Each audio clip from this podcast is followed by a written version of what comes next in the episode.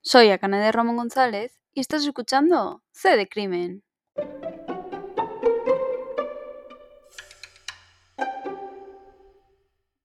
En este episodio vamos a hablar de Seila Barrero. Seila Barrero fue encontrada muerta el 25 de enero de 2004, cuando tan solo tenía 22 años. Seila fue asesinada de un solo disparo en la nuca. Ella era de Degaña, Asturias, sin embargo, todo sucede en Alto de la Collada, también en Asturias. Seila está conduciendo el camino a su casa, acabada de salir del trabajo y está volviendo a casa en coche. En ese momento es interceptada y los investigadores creen que quien detiene a Seila en esa carretera es el propio asesino. También creen que es alguien que Seila conoce, ya que cuando se encuentra el coche, la ventanilla del piloto está un poco bajada, como si Seila hubiera mantenido algún tipo de conversación con esa persona que la habría parado. Es más, ese día era un día bastante lluvioso, no paraba de llover, y en los asientos traseros se encuentran humedades y, y, agua, como si alguien se hubiera sentado allí. Alguien que habría estado fuera, bajo la lluvia, se habría sentado allí. Se cree que quien se sienta es el mismo que la intercepta y es también el propio asesino de Seila, ya que Seila tiene un disparo en la nuca, un disparo que la bala atraviesa todo el cráneo, incluso rebota en la luna delantera del coche. No la llega a romper, pero sí la deja marcada. Por lo tanto, el presunto autor de los hechos habría parado a Seila en, medio de la carretera, habría mantenido una pequeña conversación con ella y se habría sentado justo detrás de su asiento. Desde allí habría cogido a Seila y la habría disparado desde atrás en la nuca. Ese único disparo que dio fue la causa de la muerte de Seila. Durante esos momentos que los dos coches están parados en la carretera, se sabe que pasaron dos cazadores en coche y vieron lo que estaba ocurriendo. No se sabe hasta qué punto vieron, sí se sabe que pasaron en algún momento de los hechos. No se sabe si cuando Seila ya estaba muerta, si mientras estaba disparando o cuando simplemente estaban teniendo esa pequeña conversación en la ventanilla. Únicamente se sabe qué pasaron, pero ellos declaran no haber visto nada y no saber nada. Simplemente vieron dos coches parados y ya está. Por desgracia no se sabe hasta qué punto eso es cierto o no, pero la policía no siguió investigando a estos cazadores que pudieron haber visto algo. Una vez el asesino disparó a Seila, se salió del coche y fue al asiento del conductor. Desde allí movió a Seila al asiento del copiloto y se sentó y condujo el vehículo de Seila hasta una pequeña desplanada que había al lado. Allí dejó el coche, pero lo más importante es que colocó a Seila de nuevo. Es decir, él la había empujado hacia el asiento del copiloto para poder manejar el coche, para poder conducirlo, y una vez lo condujo hasta donde él vio, a, hasta donde a él le pareció correcto, movió a Seila y la colocó perfectamente. Es decir, el asesino se tomó su tiempo para colocar a Seila bien erguida, sentada, con las manos al volante, como si estuviera conduciendo, si estuviera haciendo una parada, como si hubiera quedado dormida al volante. Es algo bastante curioso. Una vez colocó a Seila y vio que todo estaba en orden, cerró la puerta del coche y se fue a su coche y condujo, pues suponemos, hasta su casa, no se sabe. La primera persona que vio el coche de Seila fue uno de sus hermanos, Elías. Elías fue en busca de Seila, ya que Seila salía de trabajar, pero tendría que haber llegado hace ya bastante tiempo a casa. Y como no había llegado, fue en su búsqueda. De camino al bar donde trabajaba Seila, encontró el coche y se acercó a él. Una vez se acercó pensó que Seila simplemente estaba dormida o que quizá le había pasado algo, pero cuando se acercó vio que desgraciadamente Seila había sido asesinada. Pero para ponernos en situación, ¿quién es Seila? Pues Seila era una estudiante universitaria, estaba en el último curso de turismo y ella vivía en Gijón de lunes a viernes por eso mismo, porque estudiaba en Gijón. Allí vivía con su hermana y quien ahora es el marido de la hermana, es decir, quien sería su cuñado. Todos describen a Seila bastante bien, la describen eso sí con un carácter fuerte, pero muy trabajadora y responsable. En su primer empleo en una agencia de viajes conoce a Pablo, su jefe. Este también habla muy bien de Seila, dice que es muy trabajadora, humilde, alegre. En general todo el mundo habla bien de ella. También se dice que Seila triunfaba mucho entre, entre los chicos, que muchos chicos se acercaban a ella a intentar hablar. Solo había una cosa que Seila detestaba, y eso era estar frente a una cámara. Ni las fotos ni los vídeos le gustaban, por eso hay muy pocas imágenes de ella. A pesar de que Seila triunfara entre los chicos, Seila tenía una pareja, una pareja digamos intermitente, ya que salían y se enfadaban y lo dejaban pero luego volvían a reconciliarse y volvían a empezar a salir. Este era Teo. Teo era en esos momentos en los que Seila murió su pareja, o al menos era con quien se iba a dar una segunda oportunidad. Se sabe que estaban en buenos términos porque tenían un viaje planeado para irse a Tenerife en la época de los carnavales. Incluso ese fatídico domingo en el que se encuentra a Seila asesinada, ambos habían quedado para hablar las cosas y verse, pero Seila nunca llegó, Seila había muerto horas antes. He dicho que Seila venía de trabajar y es que los fines de semana ella sí que vivía en Degañes, en su casa, y también trabajaba en un bar. Ella era camarera y los empleados también la describen como una persona muy trabajadora, pero la describen un poco más desenfadada y sin novio. Según ellos, Sheila lo había dejado con Theo en verano y había tenido algún rollete. Ellos mismos utilizan la palabra rollete. Y ese rollete tenía nombre y era Borja. Sin embargo, una amiga de Seila dice que Borja y Seila tampoco es que estuvieran mucho tiempo ni fueron pareja, no estuvieron ni un mes viéndose. Esta amiga, que siempre acompañaba a Seila, no salió esa noche porque estaba enferma y siempre se pregunta que qué hubiera pasado si esa noche no hubiera estado enferma y hubiera salido con Seila, quizá no hubiera muerto. Sin embargo, no se sabe. Quienes sí acompañaron a Seila fueron dos amigos. Estos la acompañaron hasta su propio coche y ambos fueron los últimos en ver a Seila con vida. Pero ahora recabemos la información o las pruebas que se tienen hasta este momento del asesinato de Seila. La primera es la bala que pudieron recuperar o el casquillo que pudieron recuperar del coche de, de Seila. Es una bala muy pequeña pero con mucha fuerza. Con las pruebas de balística deducen que esa bala viene de un arma modificada. Y es que era en un principio una pistola de fogueo que ha sido modificada para matar. Con esa información y sabiendo que la causa de la muerte de Seila es un arma de fuego, hacen una recogida de muestras buscando pólvora. De los seis sospechosos que tenían, solamente uno tiene pólvora en las manos. Este uno era Borja. En este momento el caso parecía estar resuelto. ¿Qué más queda por buscar si se sabe que Borja tenía pólvora en la mano? El caso es que Borja dice que no, que es que estuvo cazando y, por eso mismo tiene pólvora, que no mató a Seila. Pero esta prueba que podría llegar a ser concluyente no es la única que apunta a Borja. Hay una segunda prueba. Y es que en la parte trasera del coche de Seila había una bufanda. Y en esa bufanda se extraen muestras buscando alguna fibra o filamento que pueda vincularse con alguien. Y de ahí se saca una fibra azul que coincide con la chaqueta que suele llevar Borja.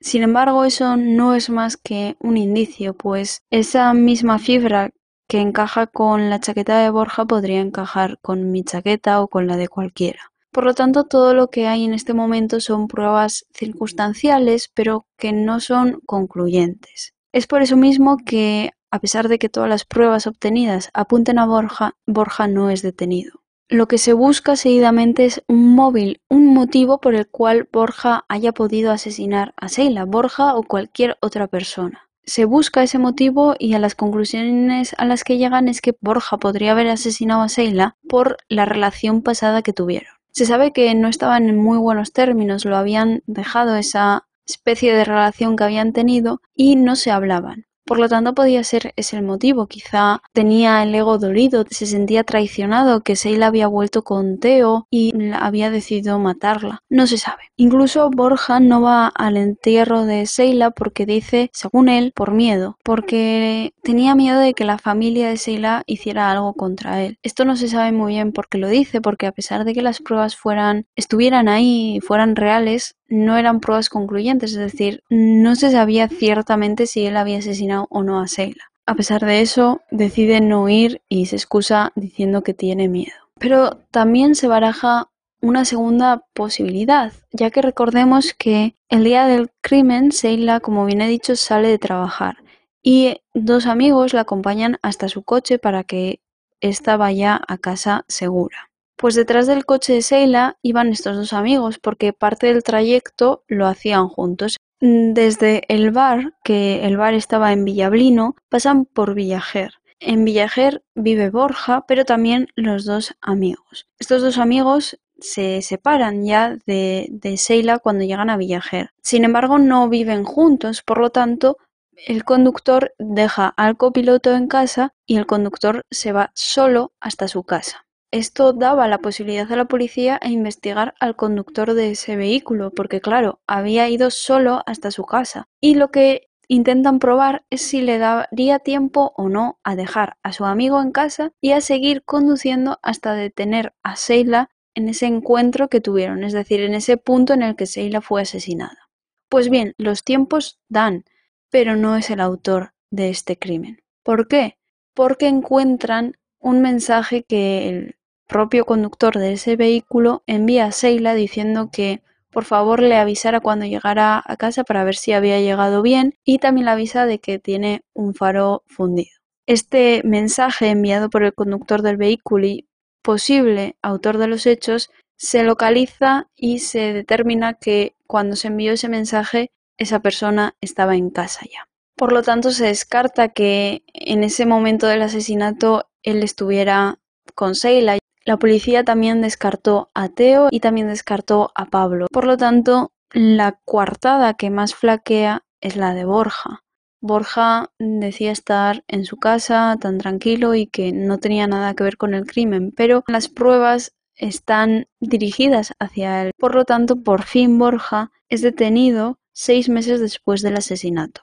A pesar de que él pudiera ser el verdadero asesino, horas después de esa detención sale libre y sin cargos. Es absuelto por falta de pruebas concluyentes. Tengo que aclarar que esto no quiere decir que sea inocente ni que sea culpable. Lo absuelven por falta de pruebas que determinen al 100% que él es el verdadero asesino. Pero también por lo contrario, no hay pruebas que prueben, valga la redundancia, que él es inocente al 100%. Por lo tanto, estamos como en una ambigüedad no se puede demostrar que es culpable, pero tampoco inocente. Pero como no se puede demostrar ni una ni la otra, no se le puede detener ni se le puede llevar a prisión. Es por eso que es absuelto, es decir, es por eso que queda en libertad sin ningún tipo de cargo.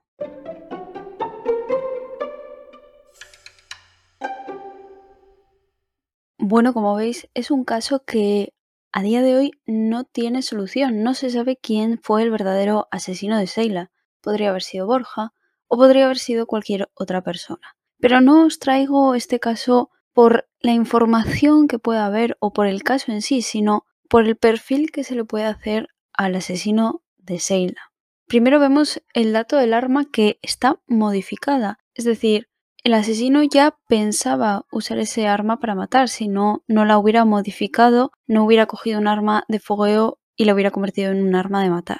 La primera pista que nos da eso es que el asesino tenía bien claro que quería matar a alguien. No sabemos o no podemos determinar a ciencia cierta si quería matar a Seila o a cualquier otra persona. Quizá simplemente estaba esperando el momento en el que pasara un coche por ahí y hubiera matado a cualquiera que hubiera pasado. O, por lo contrario, sí que tenía a alguien en mente y desgraciadamente era Seila y estaba esperando ahí o estaba conduciendo hasta dar con ella. Pero bueno, ese primer dato es bastante interesante. El segundo es desde dónde dispara esta persona. Ya he explicado que dispara desde atrás, no da la cara a quien va a asesinar, no da la cara a su víctima. Y esto es bastante interesante porque nos indica que esta persona puede ser alguien que sí que quiere hacerlo, pero que tiene cierta relación con la persona, por eso no se atreve a mirarla a la cara mientras lo hace y tampoco da oportunidad a que esta persona se pueda llegar a defender, porque perfectamente podría haber disparado desde la ventanilla. Como bien he dicho, la ventanilla estaba bajada un poco, por lo tanto podría haber metido el arma por ahí y haber pegado un disparo por ahí. Sin embargo, esperó a que Seila accediera a que esta persona se subiera al coche y una vez se sentó en el coche fue cuando disparó. Es bastante curioso y bastante interesante porque nos indica que es una persona quizá un poco insegura de sí misma, pero sobre todo nos indica que quizá pueda llegar a tener miedo o no tener el valor suficiente para cometer este asesinato. Y también a su vez nos indica que muy posiblemente conozca a esta persona, ya no solo por el hecho de no quererla mirar a la cara, sino por el hecho de que, en teoría, se queda hablando con ella unos minutos o unos segundos antes de subirse al coche. Además, Seila no sería una persona tan confiada como para meter a una persona desconocida a su coche. Por lo tanto, tenemos en mente que esta persona debe ser alguien joven y alguien conocido de Seila, que posiblemente tenga un nivel bajo de autoestima y de confianza en sí mismo, que también, y muy importante, que tenía planeado cometer un asesinato y que muy posiblemente pudiera haber sido Borja. Sin embargo, estos datos no os lo toméis como algo al 100%. No hay manera de comprobar que esto sea cierto o no hasta que no se resuelva el asesinato de Seila. Pero desgraciadamente, por todo el tiempo que ha pasado, no creo que este caso tenga nuevas pistas, a no ser que, espero y ojalá, los cazadores sepan algo y decidan hablar, porque es muy raro ver dos coches parados, uno en cada sentido, y no haberse fijado en absolutamente nada. Es más, si los dos coches estaban quietos como ellos han declarado, eso quiere decir que la persona que asesinó a Seila o estaría fuera o estaría dentro y sería una escena un tanto un tanto extraña, ¿no? Porque al final tú te fijarías si, yo qué sé, la persona de delante está pegada al volante porque acaba de morir. No lo sé, eh, es algo extraño. Además, no acordarse de absolutamente nada es lo que me hace dudar de la veracidad de esta declaración, pero obviamente mm, no puedo hacer nada ni decir nada al respecto. Pero sí que estaría bien que si saben algo y, yo que sé, igual están protegiendo a alguien, esto únicamente va a beneficiar a la familia de Seila que sigue buscando respuestas al asesinato de su hija. Y lo que me hace preguntar es si estas personas hablaran realmente lo que vieron, si es que realmente vieron algo, se resolvería el caso, se podría resolver el caso casi 20 años después del suceso. Espero que sí, y espero que si sea así, hablen. Yo les invito a hablar si me están escuchando. Y algo también que me ha llamado mucho la atención y además lo he recalcado mientras contaba el caso es que el asesino se toma su tiempo en colocar a Seila. Es algo que en el perfil lo podemos incluir, es decir, que no es un asesino que vaya a dejar todo tirado, sino que recoloca a Seila, es decir, se toma su tiempo porque no va a tardar dos segundos en hacer ese esfuerzo, va a tardar algún minuto. Y es bastante curioso, además, no solo eso, sino el simple hecho de alejarlo de, la vía, de la carretera, también llama la atención. Bueno, y, también he mencionado ya que el que Borja haya sido absuelto no quiere decir que sea inocente, pero tampoco quiere decir que sea culpable. Es algo que quiero recalcar y dejar bastante claro. Y hasta aquí este episodio, espero que os haya gustado. Es un poco distinto porque no tiene tanto contenido en el caso en sí, sino por el contenido por el que he hecho este episodio, es más bien por este contenido final que me parecía bastante interesante. Todas las cosas que se pueden sacar de detallitos que la persona va haciendo a la hora de cometer el crimen. Inseguro que un profesional podría sacar más que yo, pero bueno, hasta donde he llegado. Espero que os haya gustado y espero veros muy pronto en el próximo episodio.